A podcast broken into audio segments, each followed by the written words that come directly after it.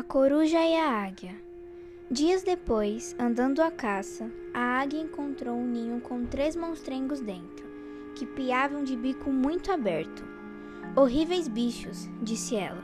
Vê-se logo que não são os filhos da coruja, e comeu-os, mas eram os filhos da coruja.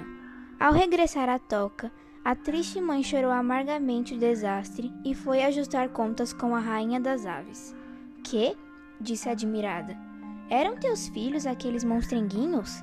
Pois, olha, não se pareciam nada com o retrato que deles me fizeste.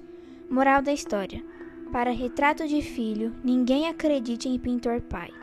Já diz o ditado: quem ama o feio, bonito lhe parece.